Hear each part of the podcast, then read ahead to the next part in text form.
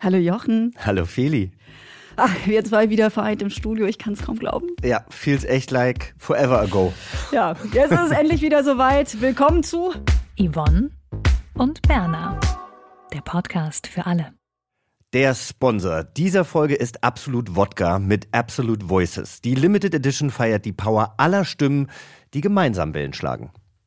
Und ich freue mich natürlich, dich wiederzusehen, Feli, aber ich freue mich auch, dass wir wieder über spannende Themen sprechen. Absolut macht es möglich, damit wir hier mit unserem Superteam Alex, Bernadette und Silvan wieder endlich an die Arbeit gehen können. Genau. Und solche Sponsorings, gerade im queeren Kontext, müssen wir als Host natürlich immer genau abwägen. Bei Absolut, das kann ich glaube ich so sagen, waren wir uns einig. Wir haben da Bock drauf, mit denen auch zu arbeiten. Aber dass man sich so sicher ist bei einer Kooperation, ist nicht unbedingt selbstverständlich. Nee, also für mich ist es echt ähm, auch nicht immer einfach rauszufinden, ob eine Marke wirklich zu mir passt oder ob die einfach nur ihr Image durch queere Menschen aufpolieren wollen. Und genau dieser Frage, Feli, wollen wir ja in den nächsten Folgen Yvonne und Berner auf den Grund gehen. Genau. Wie ist es denn bei dir? Hattest du denn schon mal so, ja, Anfragen, bei denen du so richtig oder Kooperationen auch tatsächlich, bei denen du Bauchschmerzen hattest? Und die irgendwas mit dem queeren Kontext natürlich auch zu tun hatten jetzt in diesem Fall?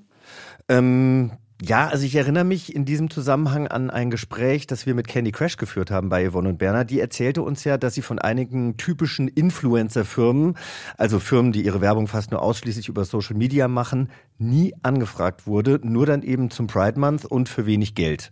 Also, ne, ja, dann heißt es klar. immer Do it for the community. Solche Anfragen, die hatte ich natürlich auch schon. Und ich frage mich dann äh, oft und recherchiere dann immer, ob diese Firmen auch etwas äh, an die Community zurückgeben. Also, indem sie vielleicht einen Betrag spenden oder ein eigenes queeres Projekt haben, das sie unterstützen. Ja, und wenn das der Fall ist, dann mache ich die Koop auch. Ich muss ja sagen, bei dir geraten sie ja auch an den Falschen. Ne? Das finde ich ja das Geile an dir. Du bist so ein reflektierter Typ. Du recherchierst es dann auch, schiebst es dann zurück und sagst, Leute, also so könnt ihr mit mir arbeiten und so nicht. Das mag ich total an dir. Das ist ja auch so. Ne? Du hast Aber manchmal Brain. weiß man es ja auch gar nicht. Ne? Also manchmal, ja. ich muss sagen, also eine Kooperation äh, letztens, die ähm, hat dann nicht geklappt. Und dann gab es einen Riesenskandal, den, Skandal den Jan Böhmermann äh, aufgegriffen hat. Und dann dachte ich so, Gott sei Dank ist das an mir vorbeigegangen.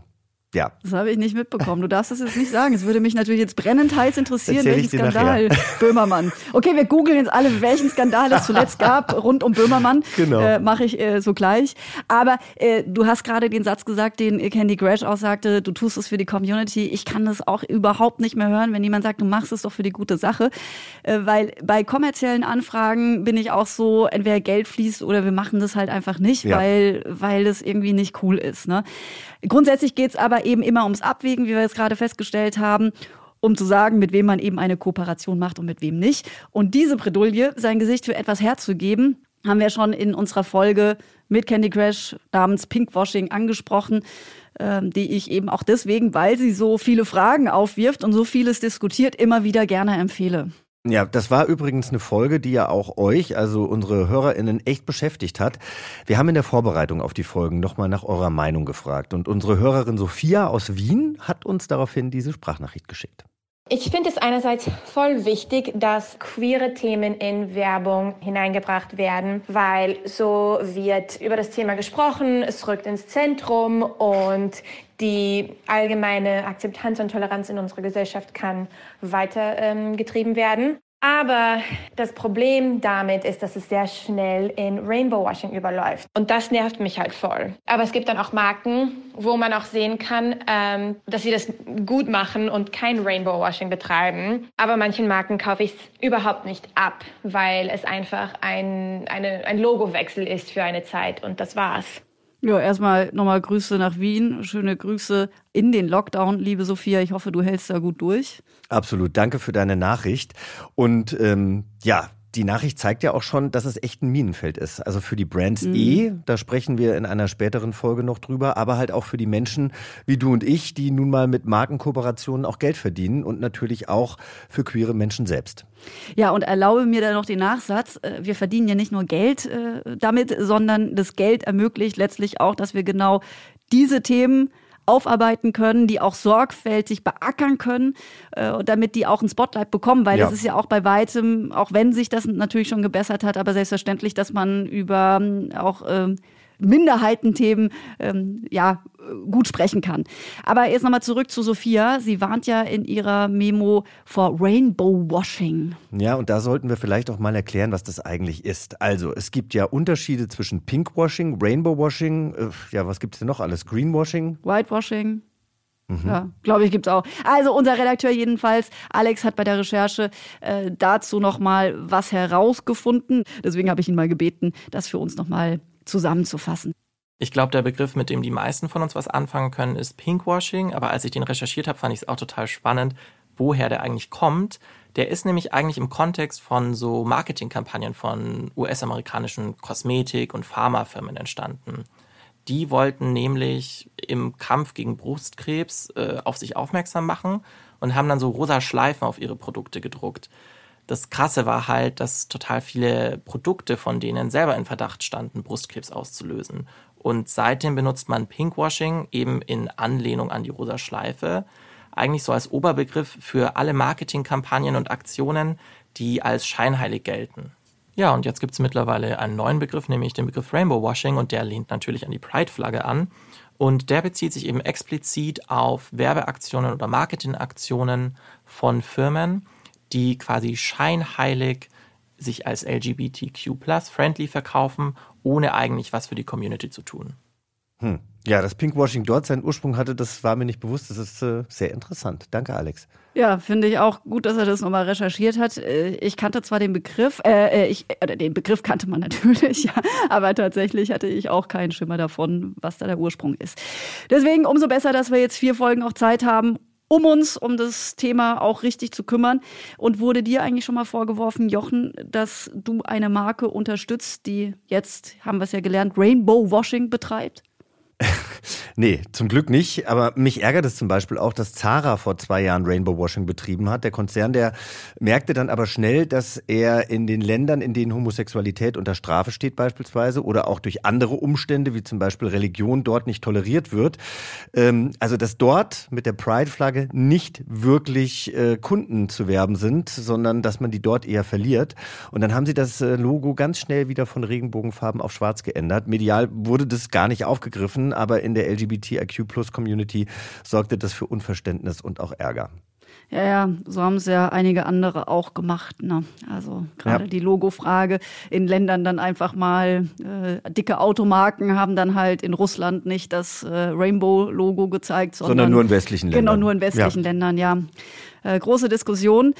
Ja, bei mir ist es so, ich habe ja selbst keinen riesigen Instagram-Channel, da gibt's auch kaum Werbung bei mir. Äh, ich finde es aber natürlich äh, trotzdem super spannend, äh, mich damit auseinanderzusetzen. Und deswegen haben wir auch, also auch weil es dich natürlich auch interessiert, eine tolle Gästin eingeladen. Nämlich, ihr habt bestimmt schon von ihr gehört, Phoenix Kühnert. Sie ist Model, Influencerin, Transaktivistin, Podcasterin und hat obendrein noch ein Buch geschrieben. Meine Güte. Und jetzt, jetzt musst du sagen. Ja, und jetzt ist sie auch noch bei uns. Hatte Zeit. Wir freuen uns. Hallo Phoenix. Hi, ich freue mich da zu sein. Da bricht direkt meine Stimme weg. Phoenix, ich habe gerade schon gesagt, äh, was du so alles machst. Hat dein Tag mehr als 24 Stunden? Nein. Das wäre ja auch äh, unglaublich. Oder dann anders gefragt, wann machst du Pausen? Gefühlt ganz schön viel eigentlich. Das ist gut. Also du hast eine gute Work-Life-Balance. Ich tue mein Bestes auf jeden Fall. Aber ich glaube, ich habe da manchmal auch Ansprüche an mich selbst, ähm, die vielleicht ein bisschen zu hoch sind. Aber das bespreche ich tatsächlich aktuell mit meiner Therapeutin. Das würde ich jetzt hier an dieser Stelle nicht weiter tiefergehend besprechen. Okay, Therapeutinnen sind wir denn tatsächlich dann auch nicht. Wir ja, haben da andere Fragen, ja. nämlich bei uns geht es um komische Anfragen, die man vielleicht auch bekommt. Hast du denn auch schon mal so eine Anfrage bekommen, bei der du gedacht hast, ey, das ist aber eher Rainbow Washing und sonst nichts anderes? Ich würde behaupten, relativ oft tatsächlich ist ja auch so die Frage, wo fängt Rainbow Washing an, wo hört es auf? Weil ich persönlich als Transfrau erlebe es natürlich auch oft, dass ich als so ein Token, sagt man im Fachjargon, mhm. ähm, genutzt werde. Also quasi, wenn eine Kampagne ähm, auf die Beine gestellt wird, dass sie eben dieses Hashtag Diversity durchgehen und sich aus jeder marginalisierten Gruppe irgendwie eine Person holen. Und da bin ich dann eben gerne mal die Transrepräsentation. Und das ist natürlich auch total schön und freut mich irgendwo. Dann frage ich mich aber manchmal auch, okay, wo stünde meine Karriere eigentlich, wäre ich nicht trans? Und äh, dann ist die Frage, wo fängt Rainbow Washing an? Ich habe einmal ähm, für einen Duft sollte ich äh, werben. Mhm. Und da hat man einfach gemerkt, dass die Person, die mir die E-Mail geschrieben hat, super gerne wollte, aber nicht richtig konnte, um ehrlich zu sein. Es ging irgendwie um einen Herrenduft. Mhm. Und als ich die Rückfrage gestellt habe, warum ich einen Herrenduft bewerben soll, also in meiner Welt gibt es bei Düften natürlich eigentlich gar nicht so richtig ein Geschlecht, weil was hat ein Duft schon für ein Geschlecht, aber mhm. eben Parfümerien und eben auch genau diese Marke sind eben diejenigen, die das ja weiter befeuern, indem sie Herren- und Damendüfte überhaupt als das deklarieren. Und das war also ein Duft, der als Herrenduft ausgeschrieben war. Und dann habe ich gefragt, warum das jetzt so quasi, warum ich dafür jetzt ausgewählt wurde.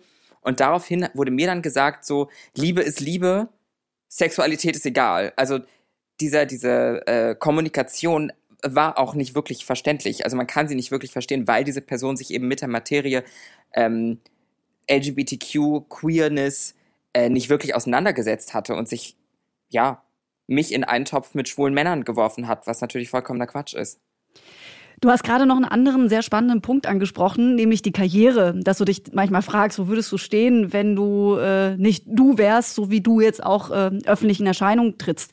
Ähm, hast du dir dazu auch eine Antwort überlegt, wo du stehen würdest? Tatsächlich ist die Antwort darauf ganz, ganz, ganz, ganz schwer, weil wo würde das anfangen, dass mein Leben anders laufen würde? Weil und, und vor allem, wie definiert man dann auch wiederum Erfolg? Das ist alles, ist alles eine sehr, sehr viele Variablen. Wäre ich cisgender, wäre meine Karriere vielleicht schon viel früher ganz anders gelaufen.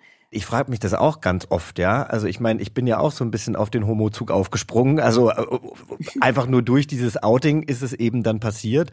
Und andererseits äh, ähm, denke ich mir auch, oh, muss ich jetzt schon wieder in der Talkshow das Gleiche erzählen? Andererseits, ich meine, ich bekomme eine Anfrage. Ich habe das Gefühl, dass ich damit was verändern kann, dass ich ja. natürlich auch je nachdem, auf welche Leute ich dann ähm, bei diesen Talkrunden treffe, ja auch immer wieder neue Impulse bekomme und auch andere Impulse geben kann. Aber ich, ähm, ich kann das schon verstehen, dass man da manchmal fragt so, oder man sich fragt, so ist man jetzt eigentlich nur der Token oder eben, ja, der Diversity-Beauftragte, der dann auch noch alles beantworten muss, obwohl er eigentlich halt auch äh, kein Experte auf dem Thema ist. Ja, dass man eben zur, ja. zur, zum Klassensprecher, Klassensprecherin von der ganzen genau. Community immer wird, weil man äh, eben ist, wie man ist. Ja. ja. Mhm. Aber kannst du denn auch verstehen, dass Menschen wie Sophia äh, genervt sind äh, von Rainbow Washing? Also ich meine, gut, äh, wie du dazu stehst, hast du ja eigentlich schon schon gesagt. Oder gibt es da auch positive Beispiele? Also grundsätzlich versuche ich immer zu hinterfragen, wenn, wenn es Sichtbarkeit für die queere Community gibt, ob da nicht immer grundsätzlich erstmal was Gutes dabei ist. Mhm. Und da, ähm, das ist so ein Jein, weil es gibt natürlich auch ähm, negative Sichtbarkeit, in dem Sichtbarkeit für die queere Community zwar gegeben ist, diese Sichtbarkeit aber nur dazu führt, dass bei der breiten Masse negative Vorurteile bestärkt werden. Ähm, also mein Paradebeispiel dazu, was jetzt nicht wirklich was mit, mit Rainbow Washing zu tun hat, wären jetzt so Talkshows der ähm, frühen 2000er. Da haben queere Menschen relativ viel stattgefunden, aber eben in den meisten Fällen eigentlich nur als Grundlage für Witze und um sich drüber lustig zu machen. Und dann ist eben Sichtbarkeit medium gut bis, bis gar nicht gut. Ähm, wenn es um Rainbow Washing geht, kann man das vielleicht so final gar nicht beantworten. Weil ja, ist es immer irgendwo gut, wenn Regenbogen drauf geklatscht wird, wenn äh, über die queere Community gesprochen wird. Ähm, also ja, ich sehe Funken positiv, aber grundsätzlich ist es, würde ich es eher negativ bewerten, ja. Weil es eben, eben nur darum geht, mit Queerness Geld zu verdienen oder das eigene Image aufzubessern. Mhm ist immer eine gewisse Form von Ambivalenz, die man da, mhm. die man, mit der man da irgendwie umgehen muss. Ne? Gleichzeitig mhm. das Gute, gleichzeitig das Schlechte zu sehen. Naja, die Firmen ja. wollen natürlich damit Geld verdienen, aber wir als äh, queere KünstlerInnen äh, können ja eben auch Geld damit verdienen. Wenn du so eine Anfrage bekommst, ähm, guckst du dir dann deine KooperationspartnerInnen genau an? Äh, recherchierst du? Worauf achtest du? Und wann sagst du eine Kampagne zu? Also ich habe das große Glück, dass ich mittlerweile mit einem Management arbeite und da natürlich total unterstützt werde, weil mir das eben total wichtig ist. Also ähm, ich gucke mir Kooperationspartner innen, weiß nicht, ob ich das jetzt stellen muss bei einem Unternehmen, ähm, aber auf jeden Fall gucke ich mir das eigentlich immer ziemlich genau an, um eben nicht Rainbow Washing etc. Ähm, zu befeuern. Und ähm, bei mir geht es manchmal gar nicht mal so weit, dass ich mir um Rainbow Washing Gedanken mache, weil ähm, ich mit vielen Unternehmen, die sowieso viel Werbung schalten, sowieso schon nicht arbeite. Also bei mir ist es manchmal noch ein bisschen detaillierter als jetzt einfach nur das, das Rainbow Washing. Ähm, aber trotzdem ist mir das total wichtig, dass ich mir da Unternehmen genau angucke, bevor ich mit denen arbeite, auf jeden Fall. Mhm. Hattest du denn schon mal das Problem, dass irgendjemand gesagt hat, das, was du machst, äh, ist Rainbow Washing oder dass der Partner eben nicht passend für dich ist? Ich glaube, vor allem wenn man aktivistische Arbeit auf Social Media leistet, ist fast jede bezahlte Kooperation in den Augen mancher zu kritisieren. Und ich glaube, ich könnte mit sonst wem, also ich könnte wahrscheinlich mit jedem Unternehmen dieser Welt ähm, kooperieren und irgendjemand hätte daran was ähm, auszusetzen. Mhm. Ja, das stimmt wohl. Ähm, bezüglich Rainbow Washing wurde es mir jetzt so konkret tatsächlich noch nie vorgeworfen, tatsächlich, nee. Ja, das ist doch super. Ja, ja, das ist an der Stelle gut. Ich habe noch äh, eine letzte Frage an dich. Und zwar, ich habe ja einiges gelesen und auch von dir gehört. Und dein Name Phoenix, woher mhm. kommt der jetzt? Ist ein Ex-Freund dafür verantwortlich oder war nee, es die Dönerbude? Nee. Sag mal. Es war die, es war die Dönerbude. Okay. Tatsächlich. Ich finde es immer sehr witzig, wenn ich so drüber nachdenke, wie meine, meine Geschwister so Namen haben, wo meine Eltern sich so wahrscheinlich wochenlang darüber Gedanken gemacht haben, wie könnte man dieses Kind jetzt nennen. Ja, ich habe einen Namen vom Dönermann. Dönerbude. Okay. Dann musst, du, dann musst du uns das kurz erzählen für die äh, Menschen, die ja. äh, die Geschichte nicht kennen. Ähm, ich, das ist ein paar Jahre her und ich war am Cotti und habe mir einen Gemüsedöner geholt und es war sehr voll. Und wenn es sehr voll ist, äh, zur Mittagszeit, dann schreiben die ja Namen oft auf die Döner oder um halt kenntlich zu machen, welcher, welches Essen jetzt zu welcher Person gehört. Und dadurch, dass es laut und voll war, hat er halt die Namen kaum verstanden. Mhm. Und auf meinem Döner stand dann Phoenix, genauso wie ich es heute schreibe. Ähm, ja, Großartig. Und seit dem Tag, an dem mich der Mensch im Dönerladen so genannt hat, ist, hat dieser Name meinen Kopf nie wieder verlassen. Siehst du, hast du einen Namen von, von der Dönerbude und vor allem dann auch noch eine Schreibweise, die total besonders ist ja. und die dich nochmal von ja. anderen Menschen absetzt. Das ist doch toll. Also vielen, vielen Dank für deine Offenheit und für dein Gespräch Danke und. Ähm, lass es dir gut gehen. Ihr euch auch. Dankeschön. Tschüss, Phoenix. Tschüss. Tschüss. Ja. Tolle Frau. Und es bestätigt auch wieder, ne, LGBTIQ plus Marketing ist halt wirklich eine Herausforderung und äh, ein Feld, wo man sehr genau abwägen muss, was man so macht, weil wir haben es ja auch gehört, die Community reagiert ja auch darauf, egal äh, wann und wie man eben mit Marken kooperiert. Mhm. Dabei ist queeres Marketing ja äh, jetzt nichts Neues. Werbung speziell für queere Menschen gibt es ja schon ja, eine ganze Weile, seit den 80ern. Da war zum Beispiel unser Sponsor Absolut äh, auch ganz vorne mit dabei. Und darüber sprechen wir natürlich äh, noch ausführlich in den späteren Folgen. Und bevor wir hier Schluss machen, schreibt doch mal in unsere Kommentare, beispielsweise auf unserem Instagram-Account, at Yvonne und Berner, was ihr davon haltet, wenn InfluencerInnen Werbung für Pride-Kollektionen oder ähnliches machen. Das würde mich mal interessieren. Ja, und mich auch. Schickt auch gerne ein Feedback an unsere E-Mail-Adresse, das ist yvonne und berner.achtung.de. Außerdem abonniert uns, bewertet uns. Am liebsten natürlich mit der vollen Punktzahl. Und Feli, ach, ich freue mich, dass wir wieder zurück sind. Und ich mich erst. Das ist unglaublich. Wir können sagen, bis nächste Woche. Ja, bis dahin. Und zum Schluss natürlich noch, der Sponsor dieser Folge war Absolut Wodka mit Absolut Voices. Die Limited Edition feiert die Power aller Stimmen, die gemeinsam Wellen schlagen. Danke, danke für den Support. Yvonne und Berner. Der Podcast für alle. Diese Folge war erst das Warm-up für euch. Drei weitere Episoden haben Jochen und ich noch für euch aufgezeichnet. Das nächste Mal quissen wir uns erstmal durch die queere Marketinggeschichte. Frei nach Harpe Kerkelings Motto, das ganze Leben ist ein Quiz und wir sind nur die Kandidatinnen. Mit dieser Gleichmut muss man nämlich mit Werberealitäten umgehen, um mitunter nicht auszurasten. Welcher Geschäftsführer, und ich bin mir sicher, du weißt es, hat folgenden Spruch gesagt, ich würde nie mit einer homosexuellen Familie werben und dann nach einem Shitstorm Pride-Produkte auf den Markt gebracht. In Folge 54 machen wir einen Marketing-Deep Dive mit Digital Trend Scout Daniel Rehn. BMW hat zum Beispiel zur Pride 2021 sein Social-Media-Logo nur in westlichen Ländern geändert. Hätte Daniel das BMW so empfohlen, wenn er gefragt worden wäre? Ah, das ist eine sehr schöne Frage. Ähm, du magst schöne Fragen. Total. Ich hätte gleich schon sehr dafür plädiert, dass man eine globale Haltung. Jetzt ist es natürlich ein bisschen fies, hier so abzuwürgen. Da würdet ihr bestimmt gerne noch die ganze Antwort hören. Aber Silvan hat das absichtlich gemacht. Und das aus dem Grund, denn ihr hört die ganze Antwort natürlich in Folge 54. Und damit wären wir auch schon bei der Folge 55. Absolut gehört zu den Marken, die schon seit den 80er Jahren queeres Marketing auf Hochtour betreiben. Ein Grund, warum Barbara Fricke da auch gerne arbeitet. ja, das war für mich persönlich, wo ich mich jetzt auch zur Queer Community zähle, auch irgendwie super wichtig und habe mich auch total stolz gemacht, halt auf so einer tollen Marke und für so eine Firma auch zu arbeiten, wo es halt gar kein Thema ist, sondern wo man einfach so akzeptiert wird, wie man ist. Ach schön, jetzt fehlt nur noch ihr zum Glück. Wir freuen uns, wenn ihr uns zuhört bei diesen nächsten Folgen. Bis dahin macht es gut. Tschüss und auf Wiederhören.